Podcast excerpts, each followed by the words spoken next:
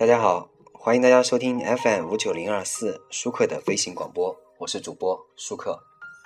啊，这两天呢，我的节目录制了一个，因为应听友的要求录制了一些节目啊。那么今天呢，我们这期节目也是听一个应一个听友的要求录的节目，因为呢，他给我提出了一个问题，关于一些崛起的城市和衰落的城市啊。那么我们今天呢，就来讲一下崛起的城市和衰落的城市。我们今天讲的城市是哪个城市呢？呃，我们今天讲的城市呢，是我一直很关心的城市啊，安庆。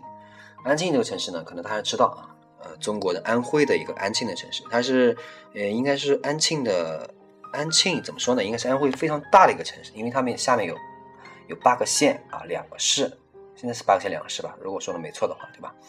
那么有首歌谣，曾经安庆呢曾经流行一首歌谣啊，歌谣是歌谣是这样说的，叫安庆美，安庆美呢，歌谣是这样说的，安庆是我的家。啊，呃，姜毛的锅贴饺，胡玉美的蚕豆浆，我爱它。那么这里的姜毛应该说是刚毛是吧？啊，这里是安庆话，我也不太会说这个话。那么安庆呢？呃，很多人说安庆为什么会发展起来啊？曾经我们在历史书上曾经学过，安庆历史书上呢，清末民国是非常非常有名啊，大家应该知道啊。那么呃，安庆我们说一下，安庆曾经在这个。辉煌的过去是在一八六一年，也就是清朝的咸丰十一年的时候，湘军的首领啊，这个曾国藩在安庆的南庄岭一带创立了安庆内军械所，云集了当时作为这个徐寿啊、黄恒方啊、李善南等等中国一流的科学家，为中国最早的官办洋务之一啊，开创了近代中国机械工业和造船工业。当年创办了这个安庆军械所呢，也是全国最早的近代机械工业。嗯，次年呢，也就建建造了我国第一台蒸汽汽机啊，这个和第一台机动船，安徽的第一座发电厂、第一座自来水厂、第一座电报局、第一个图书馆、第一所大学、第一张报纸都诞生在这里。安庆是安徽最早创办邮政局的，也是一八七五年；电报局是一八七五年；电厂是一九零七年；水自来水厂呢是一九一零年。光绪三年啊，一八七七年，安徽首家以机器采煤的磁州关煤矿为。官督商办企业共经营十四年啊，后来又出现了二十多家矿业产业。光绪二十三十到三十四年呢，为了安庆这个近代工业发展的高潮时期啊，这个原厂织布公司啊、万兴捏烂公司啊等等等等，十一家商办企业陆续开动。那么一句话呢，安庆曾经有辉煌，现在呢就有多失落啊。那么我们说一下，如果大家呢看地图的话，我们发现啊，安庆从呃安庆在什么地方呢？在长江边啊。几个城市，我们说一下：重庆、武汉、安庆、南京、上海，都是在长江边的城市。那么安庆什么什么时候来的？我们说一下安庆历史，好不好？安庆城呢，它始建于南宋的时期，南宋嘉定十年（一二一七年）的时候，呃，金朝这个金金人啊，破了这个光山，也就是今天的河南潢川县，而沿边多景，知府黄干呢，在苏州旧址，也就是现在的潜山县梅城，建立了建立了什么呢？叫建成安庆，以备战守。后来因战乱呢，安庆府于南宋端平二年（也一二三五年）移至罗刹州、阳叉州，及至南宋景定元年（也一二六零年），沿江至至大使啊，这个马光祖为了阻止蒙古大军呢从水路进攻南宋国都临安（也就是今天杭州市），废苏州府啊，利用原苏州府城墙砖石呢改筑于宜城。这个盛潭湾宜城渡这个之音啊，为新安庆府，就当时在安庆市，也就是从前山运到了目前的安庆市啊。并迁怀宁县至府郭啊，此地濒临长江，易守难攻。呃，纵观这个历史的长河啊，那么安庆因为是府治省会而兴，安庆呢也是由失去了府治和省会而衰，对吧？那么当时我们有一个这个小道消息啊，不知道是真是假，我们说一下，安庆这个省会当时是由毛主席确定的啊，当时有很多备选城市，合肥呢当时是最不被看好的城市之一。但是呢，你拿到地图以后，你就发现合肥是安徽最中心的城市，而且最四通八达的城市，那么选合肥是必然的。呃，那么安庆呢，而且历史上呢，地理位置又偏居一隅，位于皖西皖西南一地，没有芜湖那么好的区位，呃，使得同样是沿江名城的芜湖啊，率先获得了发展机会，而安庆呢又错过了。也就也就是说，这个我们现在不是推广安江安徽呢，现在推广一个叫沿江城市带和。呃，叫皖江城市带。皖江城市带里面最重最讲三个城市啊，是五码头，也就是芜湖、马鞍山、铜陵这三个城市呢，重点发展。因为每个城市对每个城市特点，比如说芜湖是靠江这边的，这个交通非常便利，而且芜湖的中小企业呢发展非常好。那么呢，接着后来呢，呃，就到了这个马鞍山。马鞍山是钢铁产业非常发展非常好，这样马鞍山靠近南京，它成为了南京的后花园，发展的很好。那么铜陵，铜陵因为是一个资源枯竭城市，铜陵是一个非有名的，如果大家上网查一下资源枯竭城市，铜陵在里面。那么铜陵开始转型，开始做了很多的化工产业，然后各种各样的化工啊做得非常好。比如铜陵目前非常有名的六国化工啊，各种各样的电缆厂啊，这样虽然对铜陵的环境造成了很大影响啊，但是它经济发展还是非常好的。呃，铜陵目前是全国第二名的，就是在车辆保有量上面，就是平均人均车辆保有量是全国第二，啊，呃，铜陵目前有七十三万人口，目前有十一万的车，汽车，也就是说平均六到七个人就有一辆汽车，那就是说这些人这些车啊，对铜陵的空气环境还是非常非常大的影响。为什么有车呢？因为铜陵人经济状况非常好，啊，那么我们接着讲第四个，城市地域划分的失误。安庆呢，虽然这个地域广阔，但支撑安庆的呢是桐城啊与怀宁两县怀抱安庆的福音。桐城、怀宁呢，向为安庆的这个大城市啊，人文鼎盛。安庆城以桐啊，以以桐环而安然枕卧，无人无忧的千年。解放了以后呢，随着省会政治资源的失去，省辖安庆市啊，我们就说一下城区啊，与安庆地区呢同治于安庆城。那么省辖安庆市呢，因此拥有了江南大渡口。并持续从桐城和怀宁划过一些地皮，扩大了城区面积。而安庆地区呢，划江而治。呃，当时当时安庆啊，就是管辖了池州的大部分地区，也就是当时还包含安庆，当时还管理过铜陵特区，也就是现在的铜陵啊。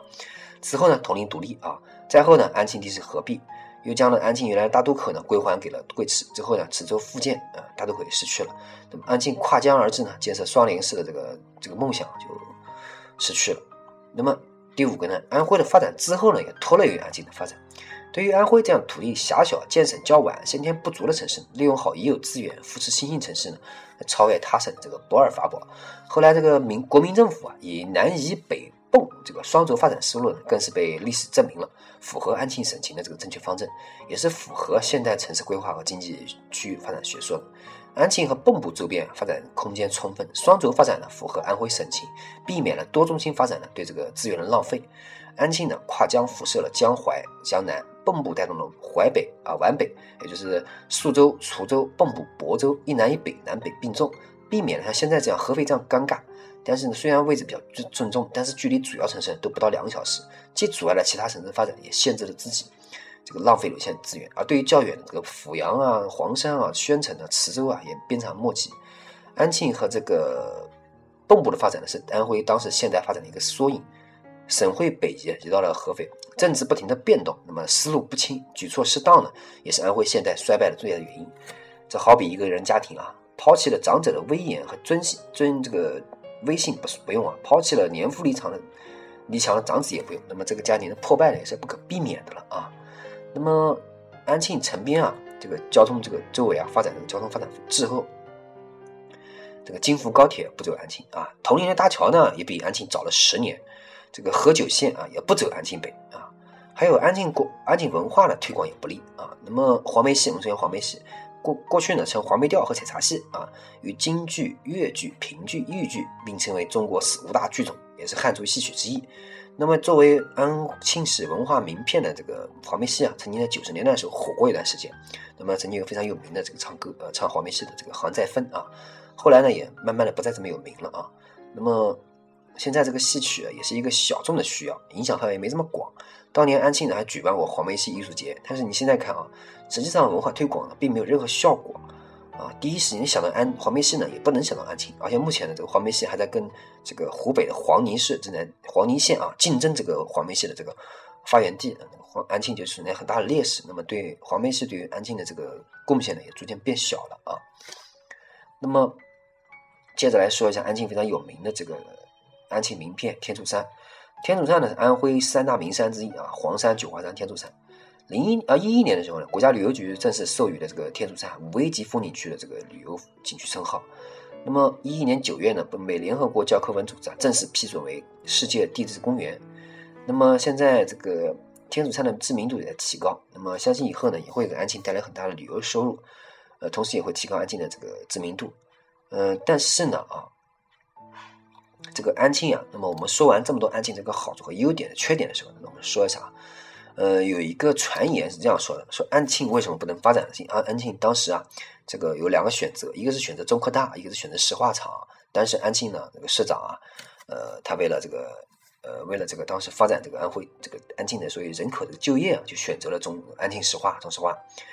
呃，我综合了所有的观点来看呢，我是不太赞同这个观点。这个安庆，因为安庆流传这个说法，当时中科大要移到这个安庆来，呃，这个安庆市长并没有同意，选择了中石化。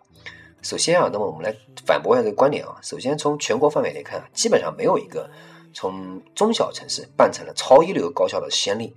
这个北美啊，虽然会出现一些小镇小城上建起了世界一流的学府，但是环境差异太大了啊！而且呢，本来也就是多在这种大核心城市的卫星城，或者本身就处于较发达区域。呃，即使当初啊叫中科大建在安庆，可能对后来的安庆有一定的帮助啊。但是当时安庆的这个颓势啊已经很明显了，结果可能是双输，真的，说不定中科大后来还会搬迁。现在安庆的这个老百姓啊，对于石化厂颇多烦恼。但是不要忘了，当时引进的时候，在工业化浪潮的时候啊，相当程度上是延缓了安庆的衰败，呃，不可一棍子打死。从实用角度来说呢，选石化厂未必是错的，错的是什么呢？是选址。安庆很可能是全世界都不多见的，将如此规模的石油化工厂呢设置在激进市中心的城市，这个选址上巨大错误啊，让安庆人生活造成不小的困惑。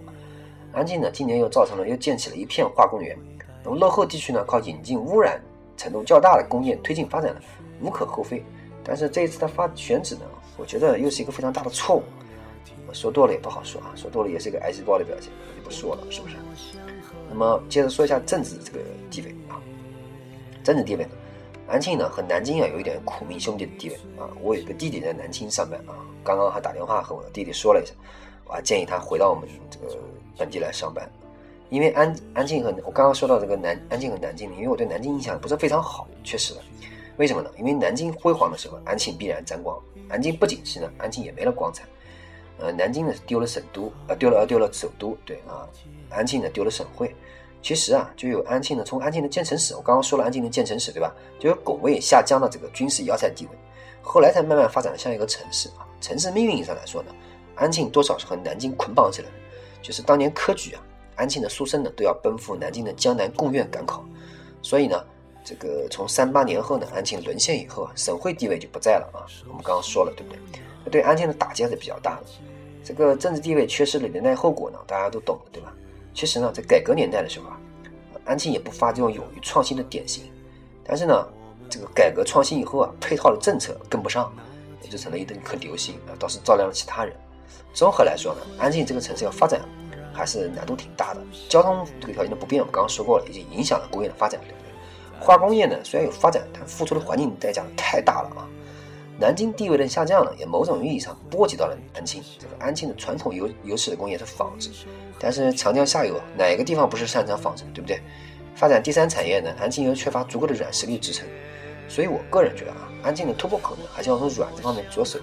安徽这一徽啊，原来的徽州是现在的黄山，那么现在的支柱产业什么呢？旅游产业是不是？安庆的天柱山风景也不错，我们刚刚说了，也是安庆的名片。但是要说起人文资源，安庆就更丰富了，对不对？那么我说一个简单的，我可能有很少人知道，朱光潜、钟白华啊，这个邓以泽都是安庆人，大家可能不知道，对吧？那么我再问一下，有几个人知道陈独秀、余英时也是安庆人？没有知道吧？可能还有没有人知道杨振宁的宁，它不是指南京，而是指怀宁，就是现在安庆下辖的一个县啊。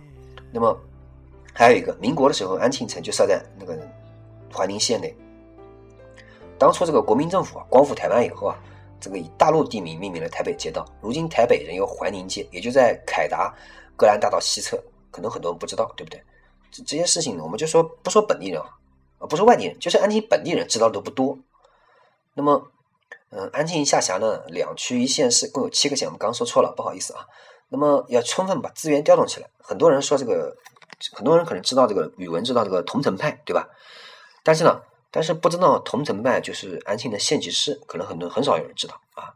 那么可能很多人知道这个江苏、浙江这边有一个太湖明珠啊，但是可是可能你们还不知道这个安庆也有一个地方叫太湖县啊。